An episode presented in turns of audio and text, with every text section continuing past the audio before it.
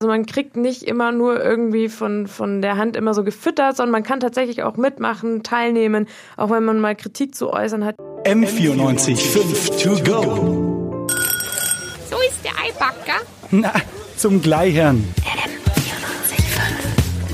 Mittlerweile besteht München zu eigentlich zur Hälfte schon ähm, aus Personen mit Migrationshintergrund ähm, fällt im Alltag, also mir zumindest fällt es im Alltag eigentlich gar nicht mehr auf. Ähm, aber es ist halt doch noch ein Thema, was auch immer mal wieder angesprochen werden sollte, da diese Diversität natürlich nicht selbstverständlich ist. Ähm, zum Beispiel die Kammerspieler haben da dieses Wochenende ein ganz cooles Festival und zwar Friendly Confrontations mit dem Untertitel ein Festival zur globalen Kunst- und Institutionskritik. Da geht's auf jeden Fall sehr, sehr ähm, vielfältig zu. Ähm, es ist ein Festival über Diversität ähm, mit ganz verschiedenen Umsetzungsarten und Genres. Ähm, es sind Sportler dabei, Musiker, Künstler, ähm, die eben diese ganzen verschiedenen Disziplinen ähm, verbinden.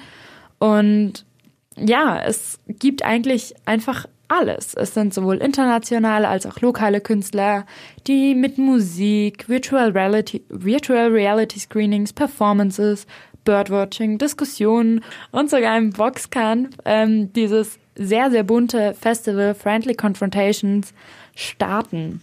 Ich bin Nicole Albrecht und neben mir im Studio ist Julia Walk. Genau, äh, Julia, um was geht's denn in diesem bunten Festival in den Kammerspielen? Genau, also wie du gerade schon gesagt hast, ist der Untertitel äh, Festival zu globaler Kunst und Institutionskritik. Und ähm, das meint eben, dass die Institutionen in München, wie zum Beispiel Museen und Theater, dafür zuständig sind, dass sie die Gesellschaft repräsentieren. So, jetzt ist es aber so leider, dass fast 99 Prozent der Angestellten ähm, und der leitenden Stellen in den Institutionen noch von weißen Deutschen besetzt sind. Tatsache.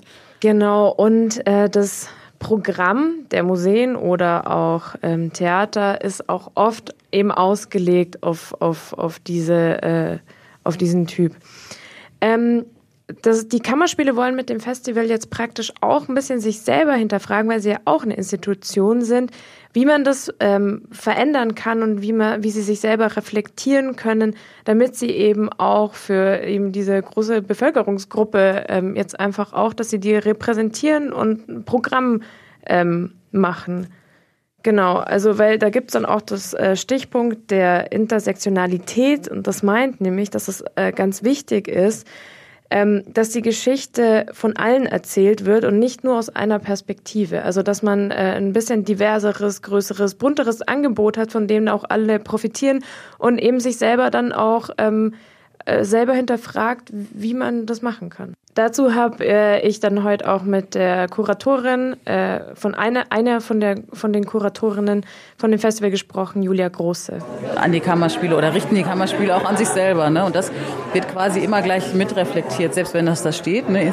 Äh, Institutionskritik ähm, ist, die immer, ist immer mitreflektiert. Das ist natürlich auch zunächst mal bei einem selber anfängt. Ne? Heißt, die Kammerspiele wollen eben mit dieser Institutionskritik bei sich selber anfangen und schon mal in ihrem Programm diese Diversität umsetzen, wenn ich das jetzt richtig verstanden habe, oder? Genau, so schaut's aus. Okay. Es ist wirklich so, wenn ich jetzt daran denke, dass ich ins Theater gehe oder so, es sind wirklich immer oder zum Großteil deutsche ähm, Schauspieler, deutsche Re Regisseure, eigentlich ein komplett deutsches Team. Wer hatte denn in allererster Linie diese Idee zu dem Festival? Die Idee, die, die Initialzündung war ähm, von Matthias Lilienthal, der Intendant von den Kammerspielen.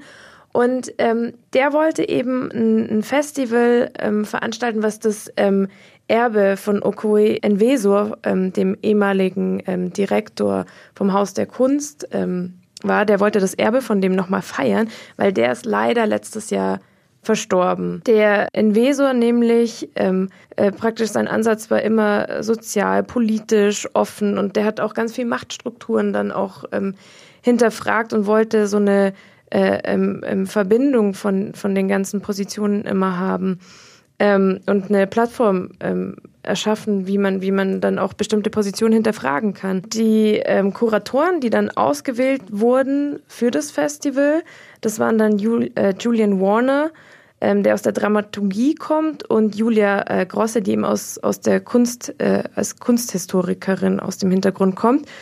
Ähm, und die haben dann irgendwie versucht, was macht man denn mit den Ansätzen von Envesor jetzt? Also wie kann man das weiterspinnen? Wie, wie kann man das auf die heutige Zeit beziehen? Und, und wie kann, kann man jetzt irgendwie ein vielstimmiges Festival daraus starten? Okay, das klingt schon mal cool. Ähm und wie wurde denn das jetzt oder wird das jetzt am Wochenende letztendlich künstlerisch umgesetzt? Was ist denn da jetzt alles genauer geplant? Genau, da gibt es dann zum Beispiel sogar einen ähm, Wissenschaftler, ein äh, Birdwatcher, sagt man das, also der beobachtet praktisch äh, Vögel oder forscht auch, auch an, an Vögeln.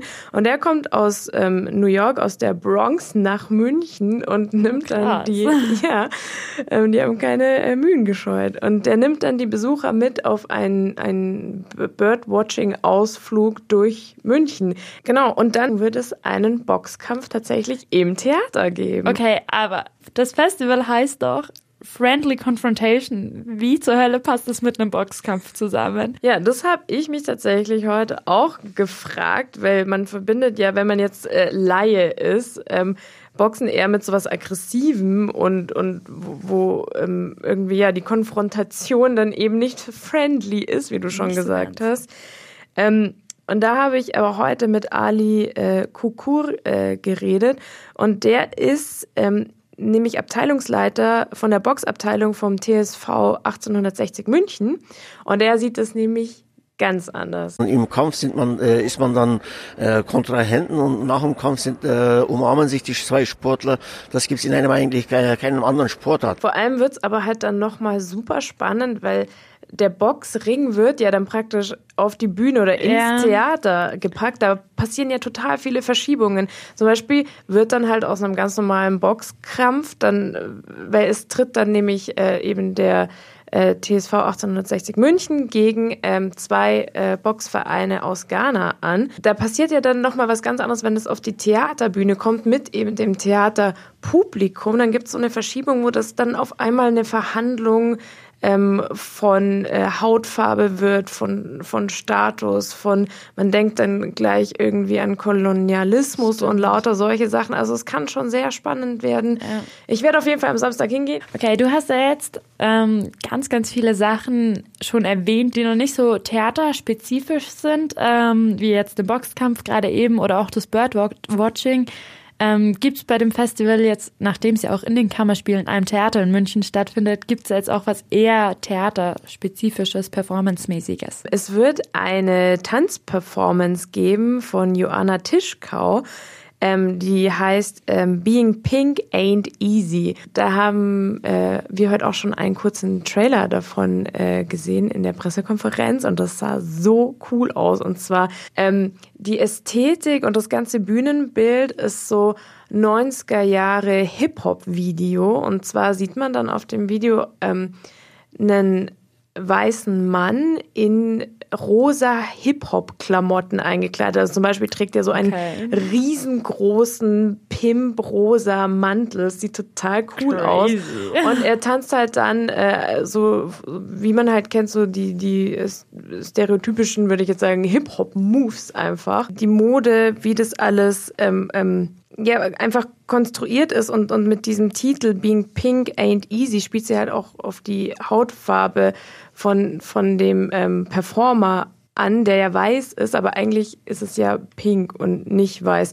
Und man wird da ja vielleicht dann schnell so diese kulturelle Aneignung vorwerfen, weil der Hip-Hop ja eigentlich aus der schwarzen Kultur ähm, kommt, aber darauf spielt sie ab, weil die Choreograf Choreografin ist selber dunkelhäutig und dann gibt es nochmal so einen Twist, weil wer darf dann was sagen, wer ja. darf sich wie anziehen, wer darf sich wie bewegen, was, was gehört dem jetzt eigentlich wem und, und wo ist das Aneignung nicht. Und sie hat das super gut erklärt. Genau, und es geht eigentlich genau darum, dass jetzt die weiße, der weiße Mann der quasi ja jetzt viel, vielerorts kritisiert wird, angegriffen wird. Er kann nichts mehr sagen, er kann nirgendwo mehr auftauchen, er darf keinen Raum mehr einnehmen, er muss sich zurücknehmen. Dass in diesem Stück aber er, dieser, dieser weiße Mann und sein Leiden darum genau im Fokus stehen. Und ich als schwarze Frau quasi äh, mir imaginiere, wie ich diesen Mann gerne, gerne sehen möchte, inszenieren möchte. Also es geht eigentlich genau um das Gegenteil. Wir hatten jetzt schon Sport, eigentlich Theater, Tanz, ähm, Wissenschaft bei den Themen.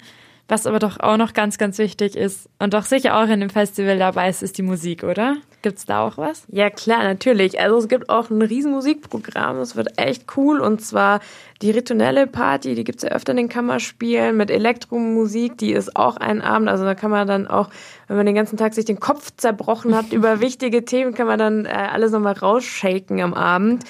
Ähm, außerdem kommt äh, eine Koryphäe, der Schlagzeuger und Erfinder von Afrobeat, Tony Allen. Äh, dann gibt's Queer and Rap, Noise Musik, Techno, also wirklich, es gibt für jeden Geschmack irgendwas, genau. Sau cool. Aber, ähm, Ah ja, so cool. Aber ich habe jetzt gehört, dass man nicht nur hingehen kann, um sich das Ganze anzuschauen, sondern tatsächlich auch mitmachen kann. Ähm, was ja auch irgendwie die Diversität äh, nochmal unterstützt, wenn da jeder mitmachen kann. Wie läuft denn das? Genau, also es ist echt cool. Also man kriegt nicht immer nur irgendwie von, von der Hand immer so gefüttert, sondern man kann tatsächlich auch mitmachen, teilnehmen, auch wenn man mal Kritik zu äußern hat, die mhm. äh, äußern. Und zwar gibt's da den ähm, Kammercampus nennt sich das. Das ist ein Format für äh, junge Künstlerinnen, Kuratorinnen. Also es gibt da Vorträge, aber halt auch Studenten können dann einfach hinkommen. Ähm, und dann gibt's da, wie gesagt, Workshops ähm, und so weiter. Also wirklich alles Mögliche. Und außerdem ist es dann noch eine Kooperation mit dem Radio 80.000. Ähm, wo die werden über eine Sendung auch das ganze äh, Festival betreuen ähm, und da auch nochmal kritisch hinterfragen und ähm, schauen, wie, wie schaut es denn außerhalb von den Institutionen einfach aus. Also wenn, wenn, das ist ja gut, wenn, wenn die sich selber kritisieren, aber man braucht ja dann auch nochmal was von außen, wo, wo da eine Meinung ja, einfach auch da herkommt. Noch ein bisschen Feedback dazu kommt. Genau, dass da junge Leute dann auch eben, also ganz junge Leute dann auch dabei sind. Es gibt dann auch ein pädagogisches Institut, ähm, wo man dann auch nochmal zum äh, Festival arbeitet mit Kindern. Also genau, das wird alles abgedeckelt. M94 5 to go.